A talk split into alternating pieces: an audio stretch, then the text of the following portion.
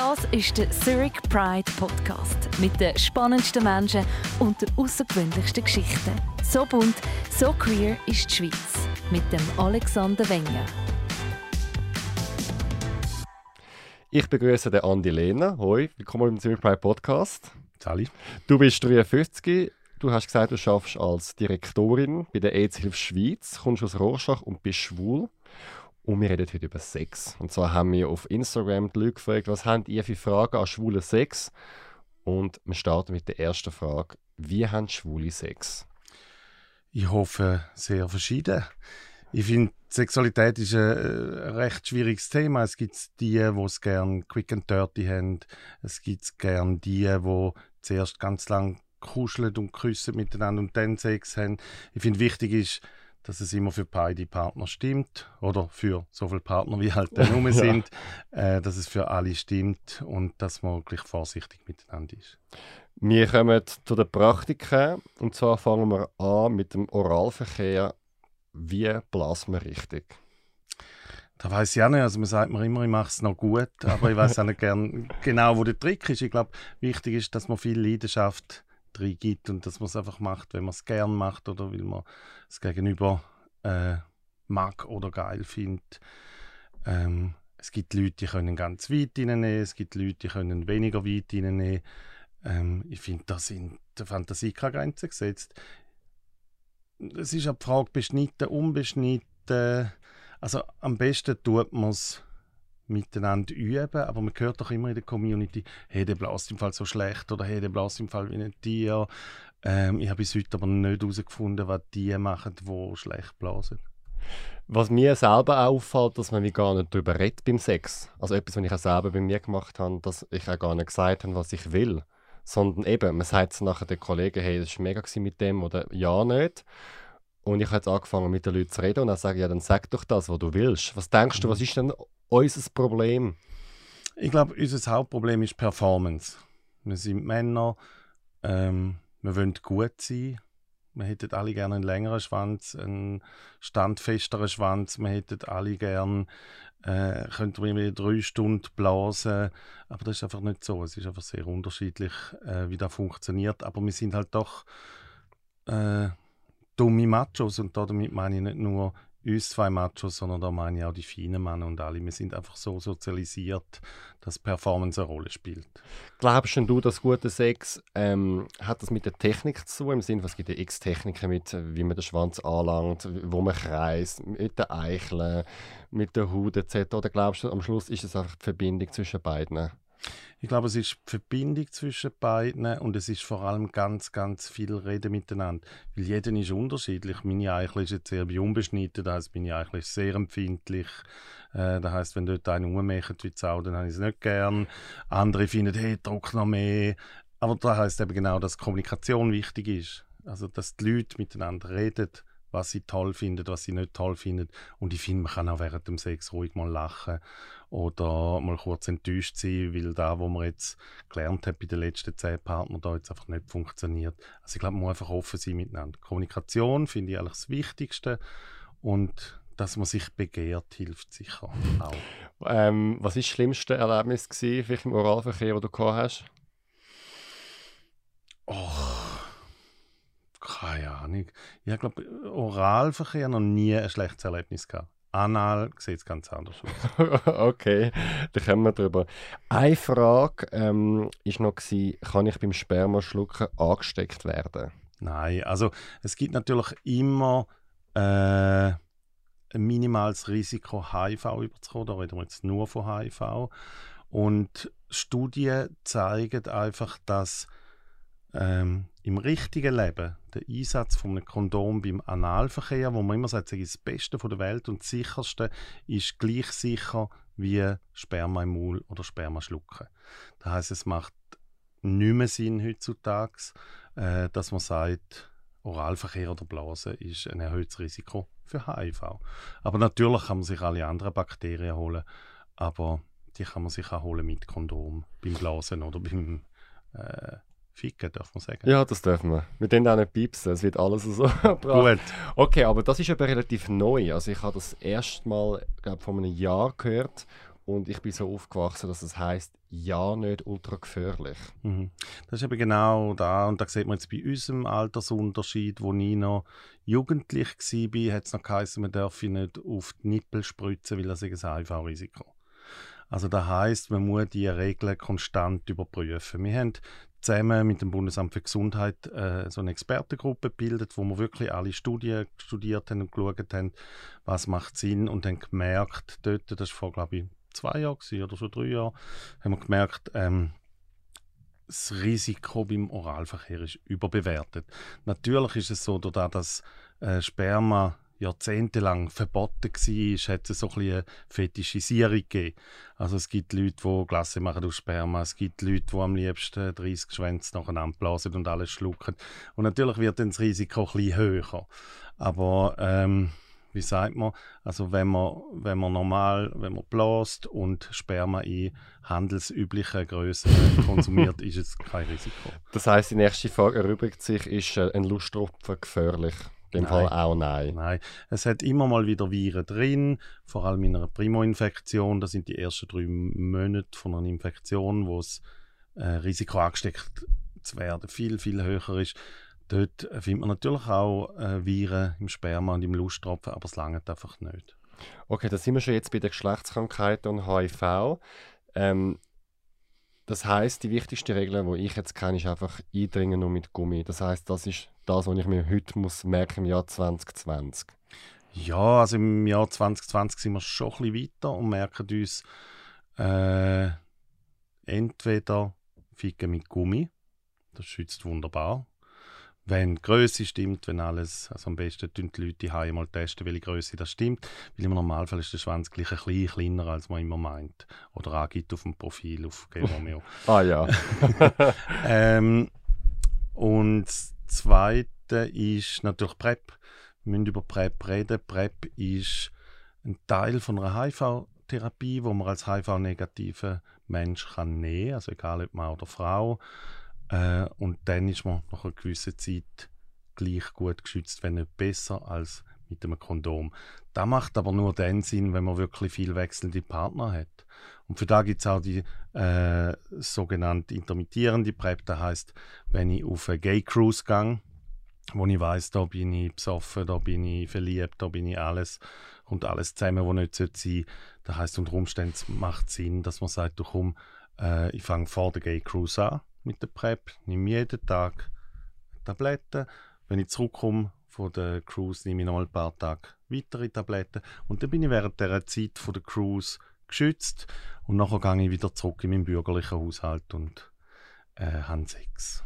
Über PrEP wollte ich noch reden, das ist ein mega spannendes Thema. Das ist wahrscheinlich das Thema momentan in der Gay-Community. Nur zum Kondom, das ist etwas, was ich selber auch nicht gecheckt habe, dass ja die Kondome einfach genormt sind auf sozusagen den Durchschnittsschwanz. Ja. Aber es gibt ja zum Beispiel auch Marken, wo verschiedene Größen haben. Ja. Und was ich auch nicht gewusst habe, dass es dort um den Umfang geht und gar nicht um die Länge. Man hat immer das Gefühl, es geht um die Länge vom Kondom, aber das Problem ist auch, wenn er das groß ist der Kondom, der, 20, äh, der Schwanz klein, dann rutscht ab und ja. umgekehrt platzt es.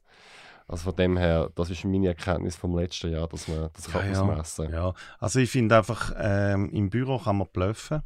Und da mache ich auch, indem dass ich meinem Kollegen sage, du, unsere Kondome sind alle zu klein wo man da verteilt. Ähm, aber im richtigen Leben ist es natürlich so, da geht man halt in den Sexshop und es ist gut, wenn man auch verschiedene Marken kauft, weil die sind alle safe, die müssen alle CE-zertifiziert sein. Das heißt, man kann als Wasserballon anheben, funktioniert auch bei jedem Schwanz.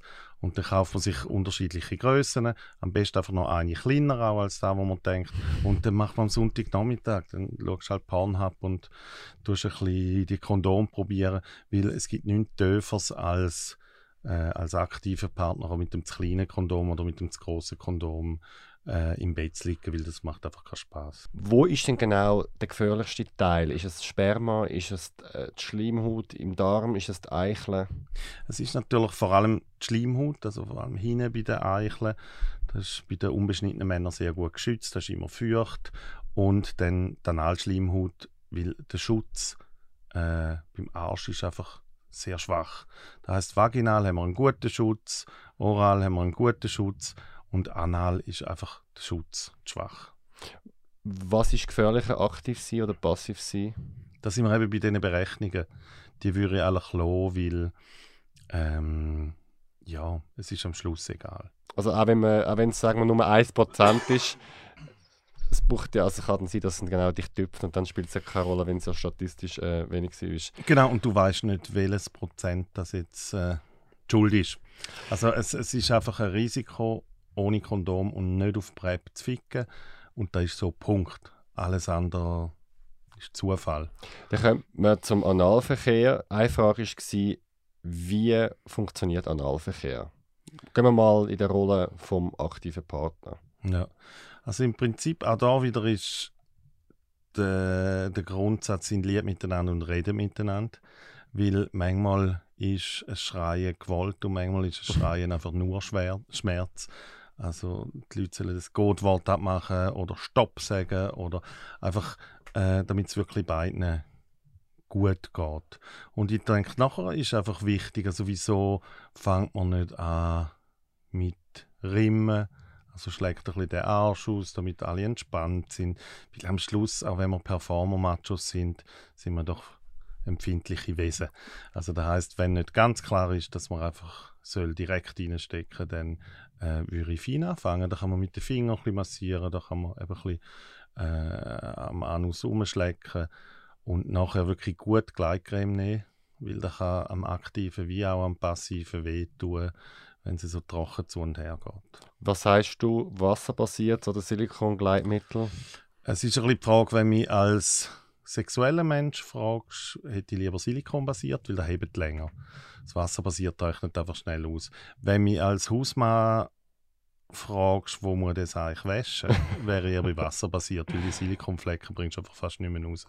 Aber es gibt ja gewisse Sachen, die glaube nicht gehen. Oder ist es bei der, jetzt bin ich ganz unsicher, ob es bei den Sextoys so ist, dass ähm, Silikon dann so das Zeug dann angreift. Aber in dem Fall für den Analverkehr spielt das keine Rolle. Du läufst mich ganz komisch an. Okay, gut. Ich kann nur aus eigener Erfahrung sagen, dass äh, Wasser passiert sehr schnell wie vom Körper aufgenommen wird mhm. oder so. Also dass es einfach mehr braucht als das Öl, das einfach wie haften bleibt. Genau. Ja, und es gibt auch beim Wasser passiert immer so wie Brösmeli nach einer gewissen Zeit. Und da muss man nachschmieren und das macht einfach das Zeug kompliziert. Also von dem für den Analverkehr würde ich silikonbasiert empfehlen. Jetzt für den passive eine Frage war, wie üblich ist Dusching, also das, ähm, das Spülen?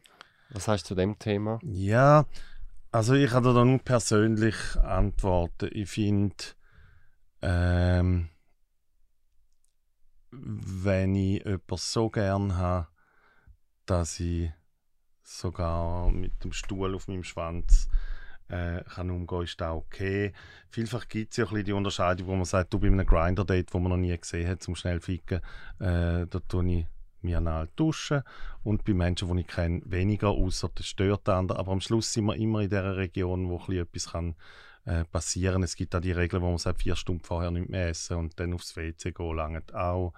Also es gibt auch verschiedene Techniken, aber ähm, ja, persönlich bin ich jetzt nicht unbedingt ein Verfechter von, äh, vom dauernden Spülen.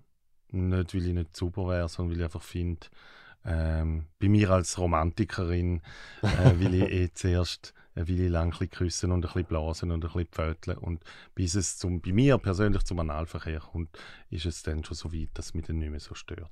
Okay, aber das heisst, es ähm, macht für die, es macht auch zum Beispiel auch keinen hygienischen Sinn. Es ist mehr so ein bisschen die Frage, wie hygienisch oder wie sauber oder unsauber möchte man es in dem Fall. Ich glaube, wer, wer, da meine ich nicht moralisch, aber wer auf Grindr ein Sexdate sucht, der ist in einem Toy-Bereich unterwegs. Also vielfach äh, geht es weniger um Zärtlichkeit und Liebe, sondern es geht jetzt um den Akt, der jetzt muss sein und äh, ein Sextoy wäscht man ab. Auch. Und von dem her finde ich das völlig legitim, dass man sich dort spült. Ich finde es auch legitim, wenn man sich in einer Partnerschaft spült. Ähm, ja, aber da muss jeder selber wissen. Und da sind wir wieder beim gleichen Thema. Die Leute sollen miteinander reden das steht oder das nicht steht. Was sagst du zum Thema Leute, die Angst haben vor Analverkehr? Also sie würden es gerne ausprobieren. Wie klappt, man, klappt das, dass das ein gutes Erlebnis wird?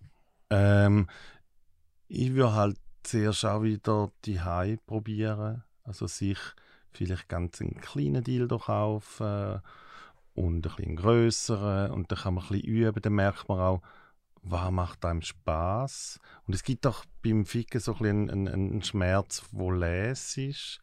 Wo ist dann aber die Grenze, wo es nicht mehr les ist? Und ich denke, je besser, dass man selber mit sich rumpröbelt, äh, umso lustiger ist es nachher, wenn es live so weit ist. Ähm, Poppers sind ja eine Sache, die die einen machen. Das ist eigentlich eine Droge, aber es entspannt. Wie siehst Ja. du das? Also Poppers ist illegal per se, aber äh, früher noch in den 80er Jahren haben wir zu dem tanzen auf der Tanzfläche. Also man hat es nicht nur beim Sex eingesetzt. Ähm, ich finde, ja, gewissen Menschen hilft es, äh, sich zu entspannen. Gewissen Menschen nicht. Man kann auch ein Glas Rotwein trinken, um sich zu entspannen. Also wichtig ist einfach, dass jeder für sich weiß, äh, was er will und was ihm gut tut. Wie siehst du die ganze ähm, Aktiv-Passiv-Diskussion? Ähm, viele Leute haben ja das Gefühl, ähm, die Schwulen treffen sich nur, wenn vorher alles geklärt ist und man muss das wissen, man muss das kommunizieren. Ich persönlich finde, also, wenn es dann darauf ankommt, kann man es ja dann ansprechen. Es ist für mich nicht etwas, was im ersten Date angehört. Wie machst es du? Ja, f- ich denke, das ist eine schwierige Frage, weil eigentlich ist es ja nicht mehr sehr modern, nicht versatile zu sein. Also ich muss sagen, ich bin nur top und zwar nicht darum, weil ich da unbedingt will, sondern einfach, weil ich als Bottom so schlechte Erfahrungen in meiner Jugend gemacht habe, dass ich noch immer ein traumatisiert bin.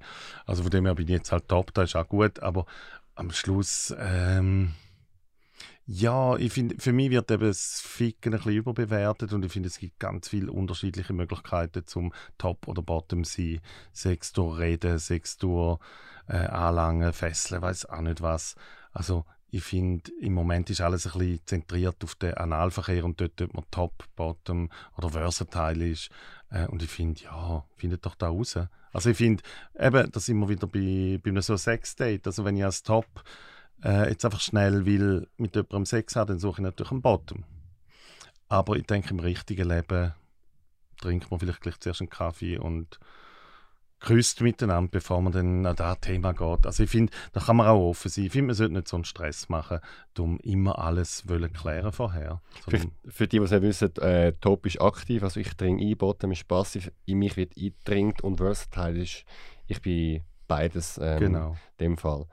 Ich habe mal gelesen, von, es gäbe so ein Bottom-Shaming, also dass äh, man würde Männer ähm, sozusagen als unmännlich anschauen, weil sie passiv sind. Ich persönlich mache aber gar keine Erfahrung, äh, die Erfahrung. Ich habe das Gefühl, fast alle sind äh, passiv.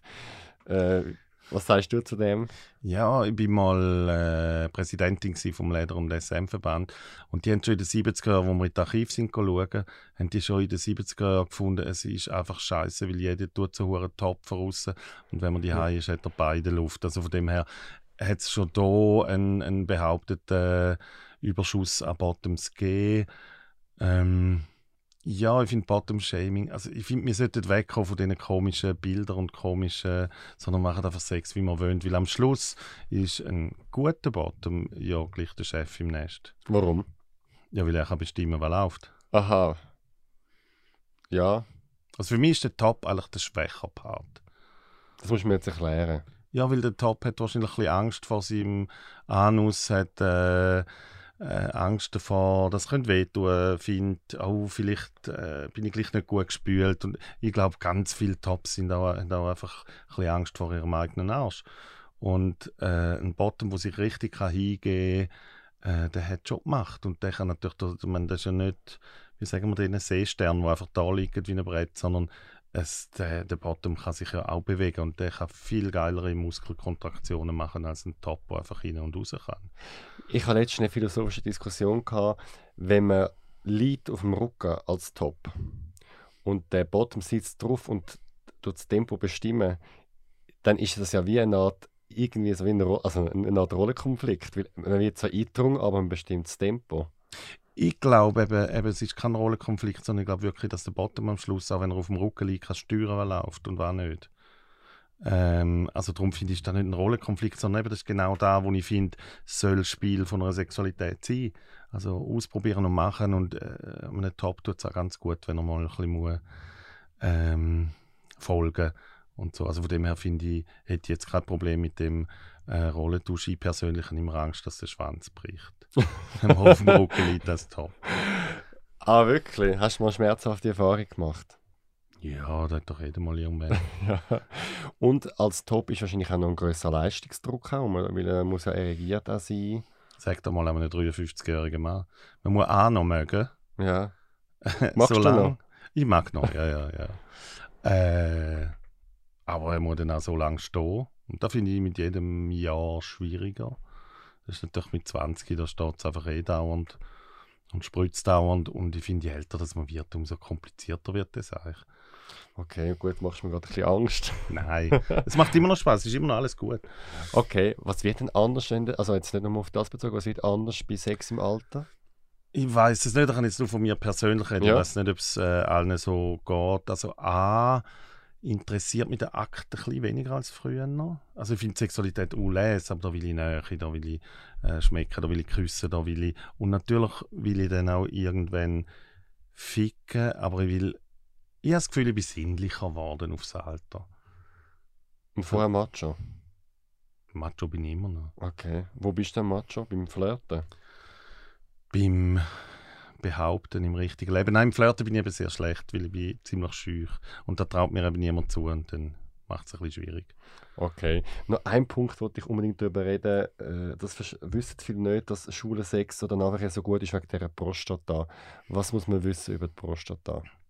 Ja, Prostata ist, ist auch so ein feines Teil. Also man kann gut einmal mit dem Finger schauen, man spürt sie, wenn der, der seinen Arsch anhebt, auf dem Rücken liegt und man geht mit dem Finger fein rein, dann findet man sie oben dran, wenn man reingeht. Und da kann man auch ganz gut üben, eben, wo ist der Schmerz, wo cool ist, wo ist der Schmerz, wo weh tut und das ist bei allen Leuten unterschiedlich. Also ist schon, man sagt ja, der äh, Prostata ist der G-Punkt vom Mann. Jetzt ist, wissen wir, dass G-Punkt eine Behauptung ist, von dem her äh, ist vielleicht Prostata auch eine Behauptung. Aber nein, es ist wirklich ein gutes Organ, wo man sehr viel Lust kann empfinden, wenn man bereit ist, sich loszulassen. Und da kann man wirklich in Höhen getrieben werden, egal ob beim Ficken oder beim Fingern. Äh, da passiert wirklich etwas. Du hast vorher angesprochen, je älter du wirst, umso sinnlicher wirst du. Wo fängt denn bei dir Sex an? Was gehört für dich alles zu Sex? Das ist vielleicht das Alter, das interessiert mich nicht. Also für mich als Romantikerin ist natürlich wichtig, dass es Vorspiel gibt, dass man küsst, dass man sich hebt, dass man äh, kuschelt. Und äh, ja, so der ganze Vorspielbereich finde ich extrem wichtig, aber den habe ich schon als junger Mensch wichtig gefunden. Ähm, und das hat mit mir mit Sinnlichkeit zu tun. Und zwar nicht, dass ich es als junger Mann weniger gebraucht hätte, aber ich habe mich einfach weniger getraut, da einzufordern. Und heute als älterer Herr finde ich, hey, langsam, komm, schauen mal und probieren mal und dann äh, landen wir den Job im Sex. Aber eben, das sind alles sehr persönliche Erfahrungen. Es gibt immer noch die äh, Performer-Daddies, wo, wo immer noch nur Sex wollen. Also das ist sehr eine persönliche Geschichte, die ich dir hier erzähle. Was glaubst du, ähm, also ist meine eigene Beobachtung auch, oder, dass das Thema Sinnlichkeit wie nie äh, besprochen wird oder eben nach dem Sex wird gerade die Hose abgezogen und man geht irgendwie. Woher kommt das? Ist das genetisch? Sind wir so erzogen? Ähm, brauchen wir es nicht? Ich glaube, jeder braucht viel nicht. Also ich merke es einmal, wenn, man, äh, wenn ich irgendwie Sex hatte mit jemandem, der so ein Performer, äh, super Typ war und ich meine Zärtlichkeit einfach eingefordert habe, dass eigentlich die meisten schon äh, bereit sind, zum sich einzulassen. Am wenigsten einlassen tun sich Sixpacks, weil die haben immer Angst, dass gleich noch irgendwo könnte so eine Wurst geben im Bauch. Die müssen immer schauen, dass es richtig da liegt. Von dem her finde ich, richtig schlechten Sex hat man mit Männern mit Sixpack. Ah, wirklich? Finde ich. Meinst du, die haben ein schlechtes Selbstbild? Ja, natürlich. Sonst müssen sie es nicht machen. Ja, also meine, wer jeden Tag im Fitness ist, hat doch eh einen Schuss. Okay, und mit dem hat man dann am besten Sex? Um, mit den Festen in dem Fall? Nein, ich glaube, der beste Sex hat man mit Leuten, die Freude haben an ihrem Körper. Und das ist genau auch wichtig. Also, da sieht man bei eurer Kampagne, da sieht man jetzt in unserer Kampagne. Es ist wichtig, dass man mit seinem Körper lernt umzugehen, dass man den gern hat. Weil vielfach sieht man nicht so aus wie da, wo man drauf steht.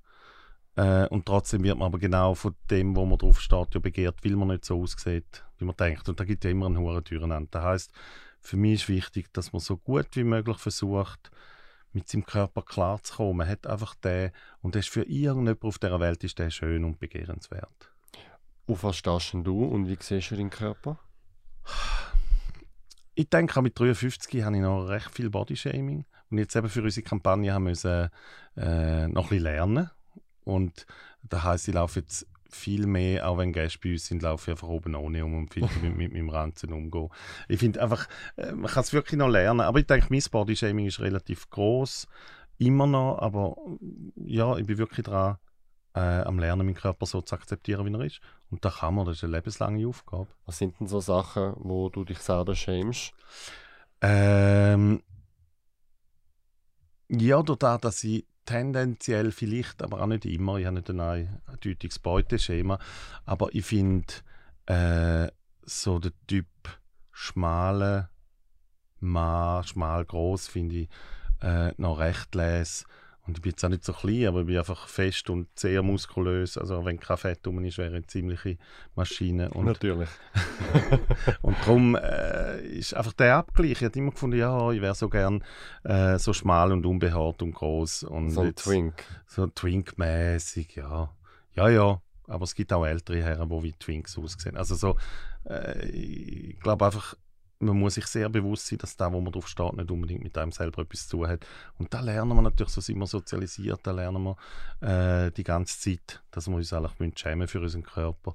Dazu kommt, dass wir jetzt jahrzehntelang, vor allem wir Schwulen, gelernt haben, äh, Sex ist eigentlich nur da, damit wir uns mit ihrem Seich anstecken können.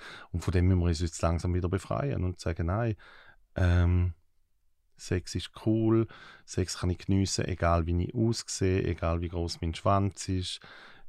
Irgendjemand steht auf mich und irgendjemand findet mich toll.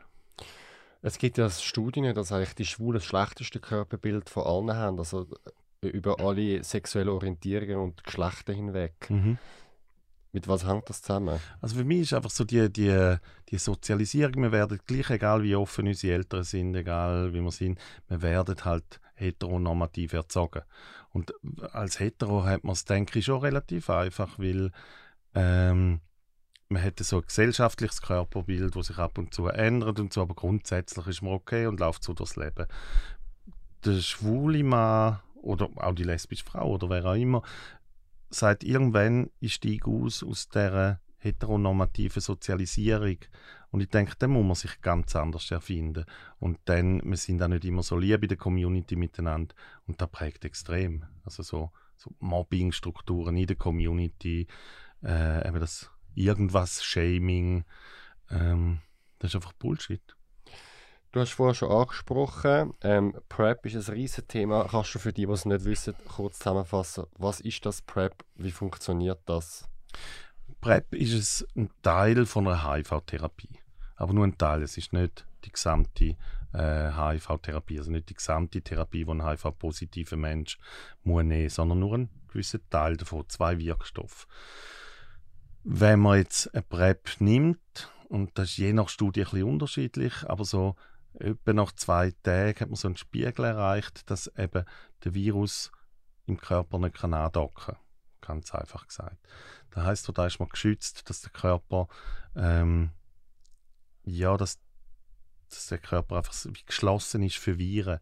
Das sind eigentlich so wie ähm,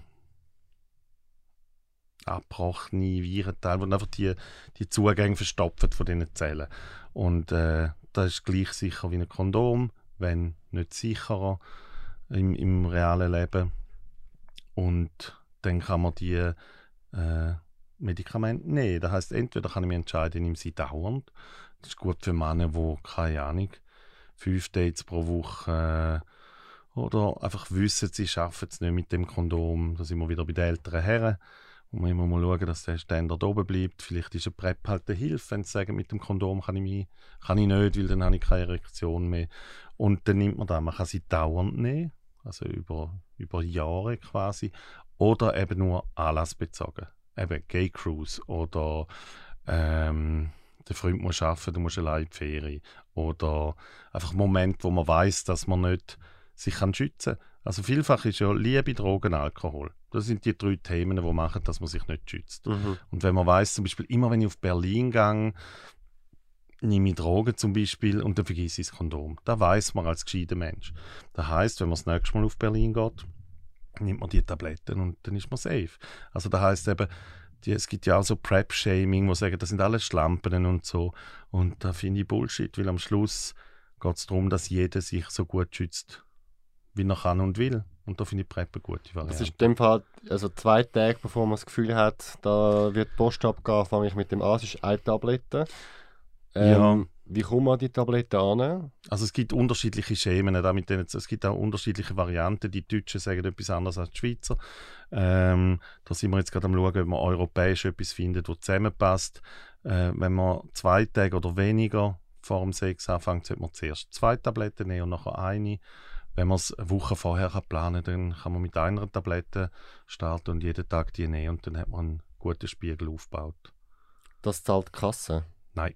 Das zahlt man selber. Das zahlt man selber. Aber das war ja genau der gewesen, wo man mit der Pharmaindustrie, weil eigentlich kostet so eine Monatsdosis äh, knapp 1000 Franken. Das muss man sich können leisten ähm, Und darum, wir von der EZF Schweiz finden ja auch, äh, wir haben Zugang für alle, also das Recht für alle auf PrEP. Und auch unterstützen wir auch äh, nach wie vor den Import von Generikas, ähm, wo dann bei 50 Franken im Monat liegen, wo man sagen, ja, das ist schon viel einfacher, 50 Franken im Monat auszugeben als 1000 Franken. Okay, und das ist rezeptpflichtig. Ja, es ist auch wichtig, dass man nicht jetzt einfach am HIV-positiven Kollegen so ein bisschen Medikament klaut. Es ist wichtig, dass man vorher einen Test macht. Weil das Blödste ist, wenn man mit einer halben HIV-Therapie äh, und HIV-positiv ist und es noch nicht weiß, wenn man dann eben mit so einer halben Therapie anfängt, dann kann es einfach Resistenzen geben und dann ist es richtig doof. Also darum immer vor dem Start ein HIV-Test. Wenn man HIV-negativ ist, kann man mit der PrEP starten. Also kein Gebastel. Man kann im Internet Medikamente bestellen. Die haben etwas drin oder nicht. Also darum sollen die Leute in den Checkpoint und sich beraten lassen. Die kennen auch Quellen, wo es wirklich günstig erhältlich ist. Unterdessen kommt man es auch in der Schweiz recht günstig über. Nimmst du PrEP? Nein. Würst Ich würde es nehmen, wenn ich mehr Partner hätte. Okay, gut. Ähm, was sagst du dem, dass es auch Sexverhalten verändert? Also ich habe selber gemerkt, dass die einen sagen, ja, ich will jetzt ohne Gummisex haben, weil ich nehme PrEP. Ich persönlich finde, das spielt mir keine Rolle. Ich nehme keine PrEP und ich will auch nicht auf das verzichten. Ähm, aber es gibt schon ein bisschen eine Art äh, eine Spaltung in der Community. Wie, was sagst du zu dem? Ja, Wie soll das ist man damit der- umgehen? Das ist der grösste Bullshit. Also, wollen wir uns spalten? Wir spalten uns sonst schon dauernd. Also hören wir auf mit dem. Wir sind eine zu kleine Community, als dass es Sinn macht, dass wir uns spalten. Am Schluss ist es so, es geht nicht nur um den Schutz, es geht auch um den gefühlten Schutz. Das heißt, es gibt ganz viele äh, Männer, vor allem auch äh, Passive, die Angst haben, sich loszulassen, zum Beispiel, weil sie nicht immer können sicherstellen können, dass das Gegenüber ein Gummi hat. Das heißt, dort kann es psychologisch Sinn machen, dass man PrEP nimmt, damit man sich einfach kann gehen lassen, damit man sich kann äh, entspannen kann. Also ich finde den psychologischen Aspekt von der PrEP äh, schon noch wichtig, dass man den auch beachtet. Und am Schluss ist es so, jeder soll sich so schützen, wie er kann und will. Ähm, that's it. Ob er das mit PrEP oder mit Gummi oder mit Gummi und PrEP oder mit weiss nicht was auf dem Kopf macht, ist eigentlich egal. Also sicher kein Grund, dass man uns spaltet. Da wäre nur Neid von denen, die zu wenig Sex haben. Ja, wobei meine Frage geht mehr in die Richtung, oder dass die einen nicht mehr mit den anderen schlafen, weil die nicht auf PrEP sind zum Beispiel. Dass es einen Druck gibt, auch auf PrEP umzusteigen. dann sollen sie nicht miteinander schlafen. Also ich glaube, es macht keinen Sinn, eben, da sind wir wieder bei dem Performing-Zeug. Hey, ich bin halt so ein geiler Top, weil ich nehme PrEP. PrEP ist kein Diplom. PrEP macht nicht, dass die Männer besser sind im Bett. Äh, PrEP macht nicht, dass die Männer erfahrener sind, sondern vielfach ist es auch einfach eine Behauptung. Also ja, ich glaube, es gibt für die mit Kondom, es gibt für die ohne Kondom auf PrEP. Es, es gibt für alle Partner, wo es gibt. Und ich finde einfach, jeder soll für sich selber entscheiden, äh, was er will machen und wenn der andere das nicht will, dann ist es gleich. Andreas, wir reden gerade noch ein bisschen weiter zu dem Thema. Und zwar als nächstes kommen wir dran Penisgrössen, Chemsex und Sextoys. Doch zuerst habe ich für euch eine Info. Willst du dich einsetzen für die Community, dann wird jetzt Mitglied von unserem Verein, der Zurich Pride, ob als Privatperson oder mit deiner Firma. Du bekommst Stimmrecht an unserer jährlichen Generalversammlung und du kannst mitentscheiden, in welche Richtung Zurich Pride soll gehen Außerdem bekommst du den Newsletter und erfährst alle Informationen aus erster Hand. Mit deiner Unterstützung können wir wachsen und für mehr Sichtbarkeit von unserer Lebensweise kämpfen. Alle Informationen findest du auf www.zurichpridefestival.ch. Folge uns auch über Instagram und Facebook. Wir heißen Zurich Pride und abonniere uns jetzt auf Spotify, Google und Apple Podcasts. Die Folge wird produziert von Kevin Burke.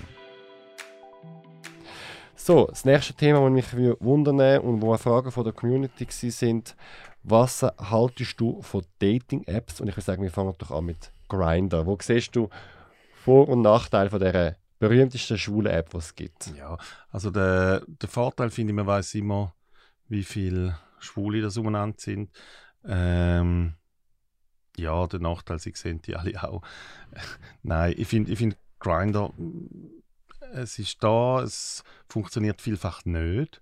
Also ich glaube, auf Grindr höre ich viel mehr von Leuten, dass Leute nicht auftauchen oder dass falsche Fotos nicht drauf haben oder dass irgendetwas passiert. Das ist fast schon jedem passiert, dass man irgendeinen Twink datet und es steht da irgendetwas vor einem. Ähm, ja, aber es gehört halt zu unserer Realität. Eben, ich persönlich als Romantikerin brauche Grinder sehr selten. Außer wenn ich irgendwo auf dem Berg bin, bei einer Wanderung, dann nimmt es mich schon Wunder, wie weit die nächste Schwester weg ist von mir. Okay. Was würdest du sagen, mit welcher Erwartung soll man an die App angehen? Ja, ich finde einfach, was real ist, ist real. Also alles, was man auf Grindr sieht, ist eine Behauptung. Das ist eben die äh, XXL-Schwanzbehauptung, wo man muss sagen, ja, für mich wäre jetzt auch nicht XXL oder eben falsche Fotos oder Jugendbilder oder weiß auch nicht was. Also es ist, äh, Grindr ist eine Werbeplattform. Und da stellt man sich immer so gut an, wie es geht. Man zieht den Bauch ein beim Föteln und hebt die Kamera ein bisschen hoch oder ein bisschen ab, damit man besonders streng oder gut aussieht. Das heisst aber nicht, dass man da in der Realität überkommt, wo man dort drin sieht. Aber es ist ein gutes Mittel, um mit seinen Kollegen zu reden. Ich habe ein paar Freunde auf Grindr, wo man obwohl ich die aus dem richtigen Leben kenne, aber dann schreiben wir halt über Grindr. Was suchst ähm, du? oder so, ja. ja. Der andere Witz, ja, genau. Hast du das Gefühl, dass auf Grindr sich anders verhalten als die anderen Dating-Apps wie Tinder oder so? Ähm, ja, ich finde, ich find, für mich, also ich bin ja mit Gay Romeo groß geworden. Und Gay Romeo ist so das blaue Telefonbuch gewesen. Man hat sich kennt, man hat ein bisschen geredet über Hobbys, man hat, also es ist ganz ein anderer Zugang zu, äh, zu diesen Typen, auch wenn es am Schluss um Sexualität gegangen ist. Grinder finde ich so maschinenhaft, man gibt eigentlich nicht so viel an. Ähm, da finde ich einen großen Unterschied. Und Tinder finde ich, äh, ist noch die Frage, wie die Leute drauf sind, die auf Tinder sind. Also, es ist ja so ein eine Behauptung, man sucht die grosse Liebe irgendwie. Und am Schluss will man gleich ficken aber da macht dann der andere hässig, weil er denkt, man heiratet im Sommer. Also ich finde, Tinder ist für mich so ganz komisch, weil ich finde, ähm, es tut so wie Elite-Partner. Nein, es tut so, es tut so pseudoromantisch, äh, aber am Schluss ist ja dasselbe wie überall. Ja. Mir ist auch aufgefallen, zu der Zeit, als ich grinded war, dass da vieles auch retuschiert ist. Also die ja. Insta-Filter, die du mit der Zeit ja dann kennst, weil jeder ja. hat Insta und weiß wie man die Haut kann schöner machen kann. Und darum erkennt man sofort, dass es mit den Pixeln nicht kann stimmen kann. Genau, ja, ja, ja, das ist so, ja. Findest du Grinder auch gefährlich? Von gewissen äh, Sachen? Ich, ich finde das gar nicht so spannend, weil wir haben es und wir brauchen es. Also, ähm, was heißt gefährlich? Also ich glaube, es kann höchstens, äh, da sind wir wieder bei unserem Körperbild, das wir haben. Es macht so, dass man äh, es geht um Performen, es geht um den idealen Körper, es geht um eben retuschiert und Zeug und Sachen. Es ist so eine Werbeplattform, und ich finde, tut nicht allen Leuten gut. Weil die Leute, die dann angehen und sich im Spiegel anschauen und sagen, aber ich sehe ganz anders aus, da, da kann es wirklich äh, ein Problem machen. Und darum wirklich machen die Reality-Check, weil in Wirklichkeit sind die schönen Männer gleich Arschlöcher. Und ist das nicht das Klischee? Mal. Aber gut. Okay, okay gut. Ähm, was findest du, muss man machen, damit man kann sicher grinden Es hat ja auch ein paar Fälle gegeben von irgendwelchen creepy Leuten. Also etwas, wo man schon ich in der Jugend gelernt habe, mach nur ab in öffentlichen Plätzen zum Beispiel. Ja. Gib deine Handynummer nicht. Ja. Wie siehst du das? Ich finde, man muss so ein bisschen normal damit umgehen. Also ich bin viel in Russland und Ukraine unterwegs und dort ist es relativ gefährlich, äh, irgendwo abzumachen, weil man einfach nicht weiß, ob der Mann dort steht oder eine Gruppe von Nazis, die die verprügelt. Das kann recht heikel sein. In der Schweiz sind wir ein bisschen besser dran. Aber auch dort denke ich, gesunder Menschenverstand. Also jetzt jedes Mal in Panik verfallen, weil man irgendwo zu jemandem geht, finde ich auch übertrieben. Aber ich finde, es macht sicher Sinn, vor allem, denke ich, auf sich selber lassen. Wenn man irgend, aus irgendeinem Grund ein komisches Gefühl hat, dann äh, würde ich schnell an einen Kollegen, einer guten Freundin sagen, wo man ist. Und wenn man sich bis dann nicht meldet, soll sie sich melden. Einfach, dass es so ein bisschen klar ist, wo die Person ist. Also, ich denke, manchmal ist man so schon sehr äh, naiv unterwegs auf dem Grinder. Aber äh, da sind wir wieder beim Problem, wenn das Blut im Schwanz ist, ist es nicht im Kopf. Und da ist es manchmal schwierig, dort dann äh, so Abmachungen oder ein bisschen Vorsichtsmaßnahmen walten zu lassen. Ja, es gibt zum Beispiel Live-Standort senden bei WhatsApp. Also das ist zum Beispiel eine Option. Oder nach Namen oder Handynummer fragen. Ja. Findest du es zu ängstlich in dem Fall? Nein, aber ich glaube... Das habe ich schon so gemacht. Ja? ja. Nein, ich finde eben, wenn man ein schlechtes Gefühl hat, unbedingt so machen. Ich denke einfach, äh, wenn ich will einen Abend ficken und meine Freundin weiß immer, wo ich gerade liege, äh, finde ich dann auch noch schwierig. ja, okay. Ähm, Sextoys, was gibt es alles für Sextoys für Männer? Oh je, alles. Sagen wir mal die wichtigsten. Äh, Essiggurken für Anfänger, Gurken für die Grossen. Äh, dann gibt es aber alles auch aus Gummi, Kunststoff, äh, Stein, Metall, Leder. Äh, ich glaube, da kommt es dann sehr darauf an, was man gerne hat, auf was man steht. Äh, zum Beispiel das Coole an so Metallgegenständen ist, dass man einfach sofort fast verfrüht, wenn man da im Arsch hat. Gewisse finden, nein, da will ich nicht. Ähm, also ich glaube wirklich auch da probieren, probieren, probieren, weil es gibt so viel von allem, dass es einfach schwierig ist zu sagen, das ist gut oder schlecht oder da gibt es alles. Okay. Das heißt auch da wieder ausprobieren. Ähm, wie erfahren bist du mit Sextoys? Gar nicht. Nicht das Thema? Nein, ich versuche es immer wieder. Äh, mein Mann hat mir schon mal eins geschenkt, um ein bisschen üben. Aber, also ein Dildo oder was? Äh, ja, ja, ja. Aber ja, ich habe einfach gerne Körper. Und nicht Dildos. Was man natürlich kann machen kann, äh, und da sind wir dann mit dem Erektionsproblem. Man kann natürlich mit seinem Partner ficken, wenn man keinen Ständer hat, indem dass man so ein Dildo nimmt. Zum Beispiel kann auch recht lustig sein. Oder so, oh, ja. Okay. Ähm, Du hast von Erektionsschwierigkeiten angetönt. Ähm, eine Frage ist auch das Thema, ähm, oder eine Frage war, ich habe Erektionsschwierigkeiten, was kann ich dagegen machen? Die Frage ist ein bisschen, wo kommen die her? Weil in vielen Fällen ist es bei jüngeren Männern psychologisch zu viel Stress, eben der Performing-Druck. Äh, eben auf Grindr sagt man, hey, ich bin Dom-Top und ich fick die Türe die ganze Nacht und bin ein Superhengst. Und nachher ist man gleich nur ein Mensch und ist so nervös, weil man da alles behauptet hat, dass es keinen Ständer gibt. Da kann es geben, psychische Sachen.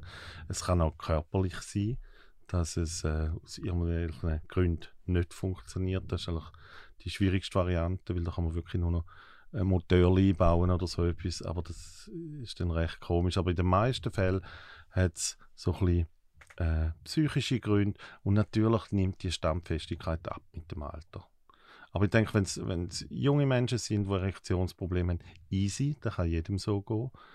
Ähm, da heißt zum Beispiel bei mir ist immer so gewesen, dass ich in der ersten Nacht keinen Ständer hatte.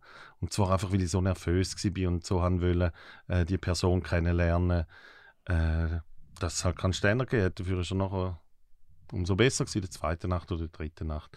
Also ich glaube, Wichtig ist, dass man sich und seinen Körper kennt und auch wieder akzeptiert, was ist. Natürlich kann man sagen, hey, ich schmeiße Viagra oder Cialis oder was auch immer da alles gibt. Und da kann wirklich gut helfen, wenn man nervös ist. Ähm, ja, dass man die gleiche gewisse Stammfestigkeit hat. Aber Psyche kann also sogar einen Ständer wegdrücken mit Viagra. Sollen wir zum Psychologen?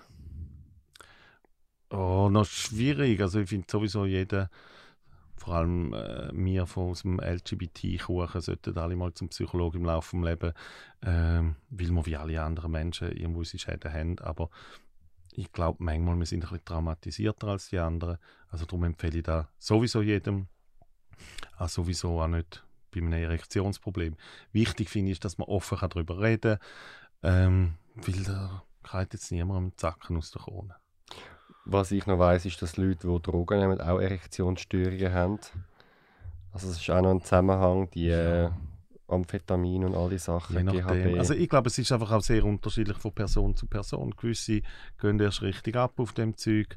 Äh, aber das ist aber so, gewisse Leute haben einen riesen Ständer, wenn sie eine Flasche Schnaps gesoffen haben. Andere äh, sind nach vier Glas Wein äh, Schachmatt gesetzt. Also es ist wirklich sehr individuell und sehr unterschiedlich. Aber ich denke, wenn jeder sich selber um sich selber kümmert und schaut, wo habe ich einen Ständer, wieso habe ich keinen, was könnte es sein, der findet schon recht viel raus. Und wieso nicht die Hilfe von einem Psychologen äh, in Anspruch nehmen? Die sind genau für so etwas da, da muss man sich auch überhaupt keine Angst haben, darüber zu reden.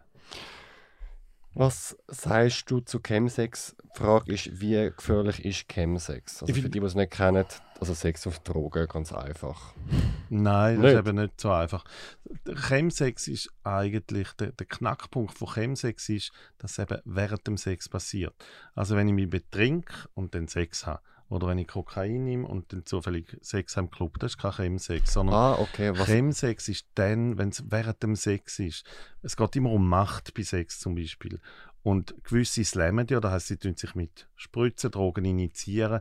Wenn jetzt da der, der, Partner macht, wo der Top ist oder wo der ist, wo befiehlt, dann kann das Teil von der Sexualität werden. Und das ist extrem gefährlich. Man erkennt alle, die Schwierigkeiten haben mit Pornokonsum. Einfach sobald es mit Sexualität direkt zu hat, ist es sehr schwierig, nicht abhängig zu werden davon. Und darum ist Chemsex so gefährlich. Also ich habe ein paar Leute in meinem Umfeld, die ähm, wegen Chemsex aus ihrem Leben gekippt sind.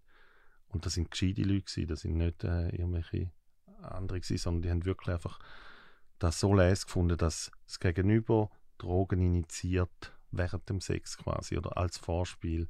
Da findet die etwas vom Geilsten und dann ist man halt relativ schnell abhängig. Was spritzen die sich? Man kann eigentlich äh, alles spritzen. Äh, Kokain kann man spritzen. Crystal Meth ist ja, ist halt doch auch um und Crystal Meth finde ich so etwas vom gefährlichsten ja, das sind so die Sachen, die man vor allem spritzt. Man kann auch andere Sachen spritzen. Ah, dann habe ich das total äh, bin ich schlecht informiert, weil ich habe immer gedacht, Chemsex ist einfach ein Begriff für Sex und Drogen. Was ist in dem Fall ein spezifischer Begriff von Spritzen während Sex und dass dann das die Lust steigert? Oder was ist genau, das ist der Machtaspekt. Also weißt, wenn ich, wenn ich als dominante Mann jetzt die auf den Boden drücken und ein bisschen würgen oder ein bisschen fesseln dann, und du findest das les, dann, dann kann das einen Kick geben. Wenn man jetzt noch sagt, hey, ich will eindringen, dass ich die Spritze bei dir wirklich setze, dann gibst du mir noch viel mehr Macht und da kann einen richtigen Kick geben, wenn ich eigentlich schon kann nachvollziehen. Aber da macht es einfach extrem gefährlich. Weil, wenn man die schwulen Männer fragt, wann hast du das letzte Mal nüchtern Sex gehabt? Also, da, was du vorher gemeint hast, sage ich im Sex, da sind wir, glaube ich, bei über 90 Prozent, die sagen, keine Ahnung. Also, die meisten sind ein bisschen angetrunken, die meisten sind oder auf Drogen oder irgendetwas. Also, ähm, frag mal in deinem Bekanntenkreis mhm. um, wenn wer das letzte Mal richtig nüchtern Sex gehabt hat. Also nüchtern ist auch kein Glas Wein vorher? Nein, kein Wein, kein, äh, keine Drogen, äh, kein gar nichts, nicht kiffen, gar nichts. Frage mal, wie viele von deinen Kollegen äh, das letzte Mal Sex haben, ohne irgendeine Hilfe. Und ich glaube, das hat auch mit dem Performance zu tun, dass man immer parat sein dass man funktionieren dass man, dass man nicht einfach dürfen Mensch sein wir kommen zum letzten Thema. Ähm, die Frage ist, ich finde, dass ich einen zu kleinen Penis habe. Was ist denn normal? Normal ist eigentlich gar nichts außer der Dildo, was dir verkaufen als 20 cm. das heisst, es gibt kleine Schwänze, große Schwänze, dicke Schwänze, dünne Schwänze, krumme Schwänze, gerade Schwänze. Es gibt alles. Und äh, ich habe immer das Gefühl, wenn wir nochmal beim Bodyshaming sind, finde ich, äh, braucht es fast am meisten Zeit, um sich mit seinem Schwanz zu identifizieren. Das finde ich äh, recht schwierig. Und am Schluss sagt man immer, äh, Größe ist nicht relevant, sondern die Aktion. Aber natürlich hilft das nichts, wenn man vor dem Spiegel steht und das Gefühl hat, man hätte einen kleinen Schwanz. Vielfach sehen da andere Leute äh, auch ganz anders. Und was macht man dann da? Also wie versöhnt man sich mit seiner Größe? Ja, es gibt viele Leute, heute kann man ja auch alles operieren und so, und da finde ich recht doof, weil das löst das Problem nicht. Ich glaube, am Schluss geht es darum, dass man lernt, sich zu gern, gern zu haben und einfach zu wissen, es ist so, wie es ist. Und wirklich schauen, was kann man am besten damit machen. Also wie, vielleicht ist es oral recht gut, wenn man jemanden trifft, äh, wo einen, einen Brechreiz hat, der ist vielleicht ganz froh, wenn er nicht so groß ist. Aber eben am Schluss denke ich, ist einfach äh, selbst Erkenntnis bei seinem eigenen Schwanz die ist immer ein falsch. Das hat auch mit Perspektiven zu tun. Also man kann zum Beispiel mal ein Selfie machen und das Handy am Boden stellen, das Handy in die Luft heben oder das Handy in die Mitte nehmen. Der Schwanz sieht dann unterschiedlich groß aus. Und äh, ich denke, da muss ich unseren Zuhörern nicht sagen. Also es ist immer eine Frage von der Perspektive auch, wie groß der Schwanz ist. Bist du zufrieden mit dir? Ich finde ihn ein bisschen gross, aber es ist recht okay. du bist nicht auf Grinder da, hey, es ist mega interessant, was du mir erzählst. Wenn ich jetzt mehr Fragen habe, es kann Richtung Geschlechtskrankheiten gehen oder auch Körperbild oder auch andere Themen. Was sind so die Webseiten, die du kannst empfehlen Ich denke natürlich, finde ich das Beste Dr. Gay, weil das sind äh, richtige Leute, meine Kollegen. Wir diskutieren da viel über die Fragen, also wir nehmen jede Frage ernst, die reinkommt. Äh, manchmal ist das recht komplex, manchmal ist es sehr einfach. Aber ich denke, Dr. Gay finde ich eine recht gute Ressource. Man kann auf der Website mal alte Fragen studieren, was dort alles steht. Oder man kann Fragen einfach stellen, dann kommt man eine Antwort über. Da finde ich zum Beispiel ähm, sehr eine gute Ressource, um sich zu informieren. Ich finde es wichtig, dass man äh, Quellen aussucht, wo man vertraut. Weil im Internet findet man eigentlich für alles irgendeine doofe Antwort von Leuten, die meinen, sie wissen. Also von dem her, eben, auch wenn wir bei Chemsex sind, da kannst du jetzt googlen, da kommst Millionen von Definitionen über. Also wichtig ist, überprüfen die Quellen, wo man geht schauen. Und ja, für schwule Männer oder bisexuelle Männer ähm, würde ich Dr. Gay empfehlen, drgay.ch. AIDS.ch ist ja deine Seite. AIDS.ch ist auch unsere Seite. Natürlich, dort haben wir es einfach ein bisschen ähm, mehr für die Allgemeinbevölkerung formuliert. Aber es ist eine gute Ressource, äh, wo man gut kann so allgemeine Informationen bekommen Bei Dr. Gay gehen wir einfach ein bisschen weiter. Dort sind wir ein bisschen direkter und ein bisschen spezifischer. Also ich persönlich kann noch «Du bist du» empfehlen. Dort geht es mehr aber um Liebe, Coming Out etc. Jetzt nicht so explizit um Sex, aber das vermischt sich auch alles. Von dem her, wenn man ja die drei Webseiten kennt, äh, ist man gut bedient. Andreas, ich danke dir vielmals für das Gespräch. Schön, bist du da gewesen. Danke dir.